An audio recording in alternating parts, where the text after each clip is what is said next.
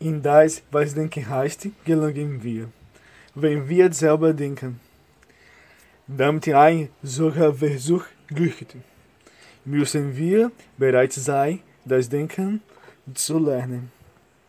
Sobald wir uns auf dieses Lernen einlassen, haben wir auch schon zugestanden, dass wir das Denken noch nicht vermögen.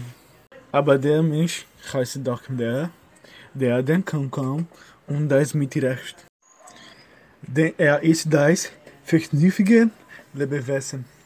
Als das vernünftige Lebewesen muss der Mensch denken können, wenn er nur will. In das will der Mensch vielleicht denken und kann es doch nicht. Am Ende will er bei diesem Denken wählen zu viel und kann deshalb zu wenig. Der Mensch kann denken, insofern er die Möglichkeit dazu hat. Allein dieses möglich verbirgt uns noch nicht, dass wir es vermögen. Denn wir vermögen nur das, was wir mögen.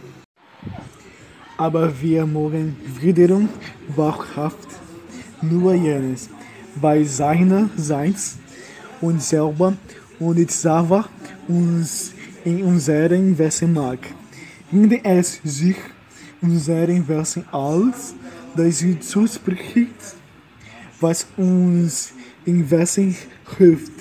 Halten heißt eigentlich hüten, auf den Weideland weiden lassen.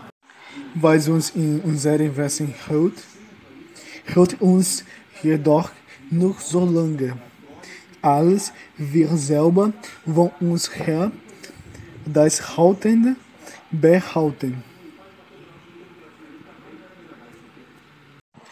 Wir behalten es, wenn wir es nicht aus dem Gedächtnis lassen.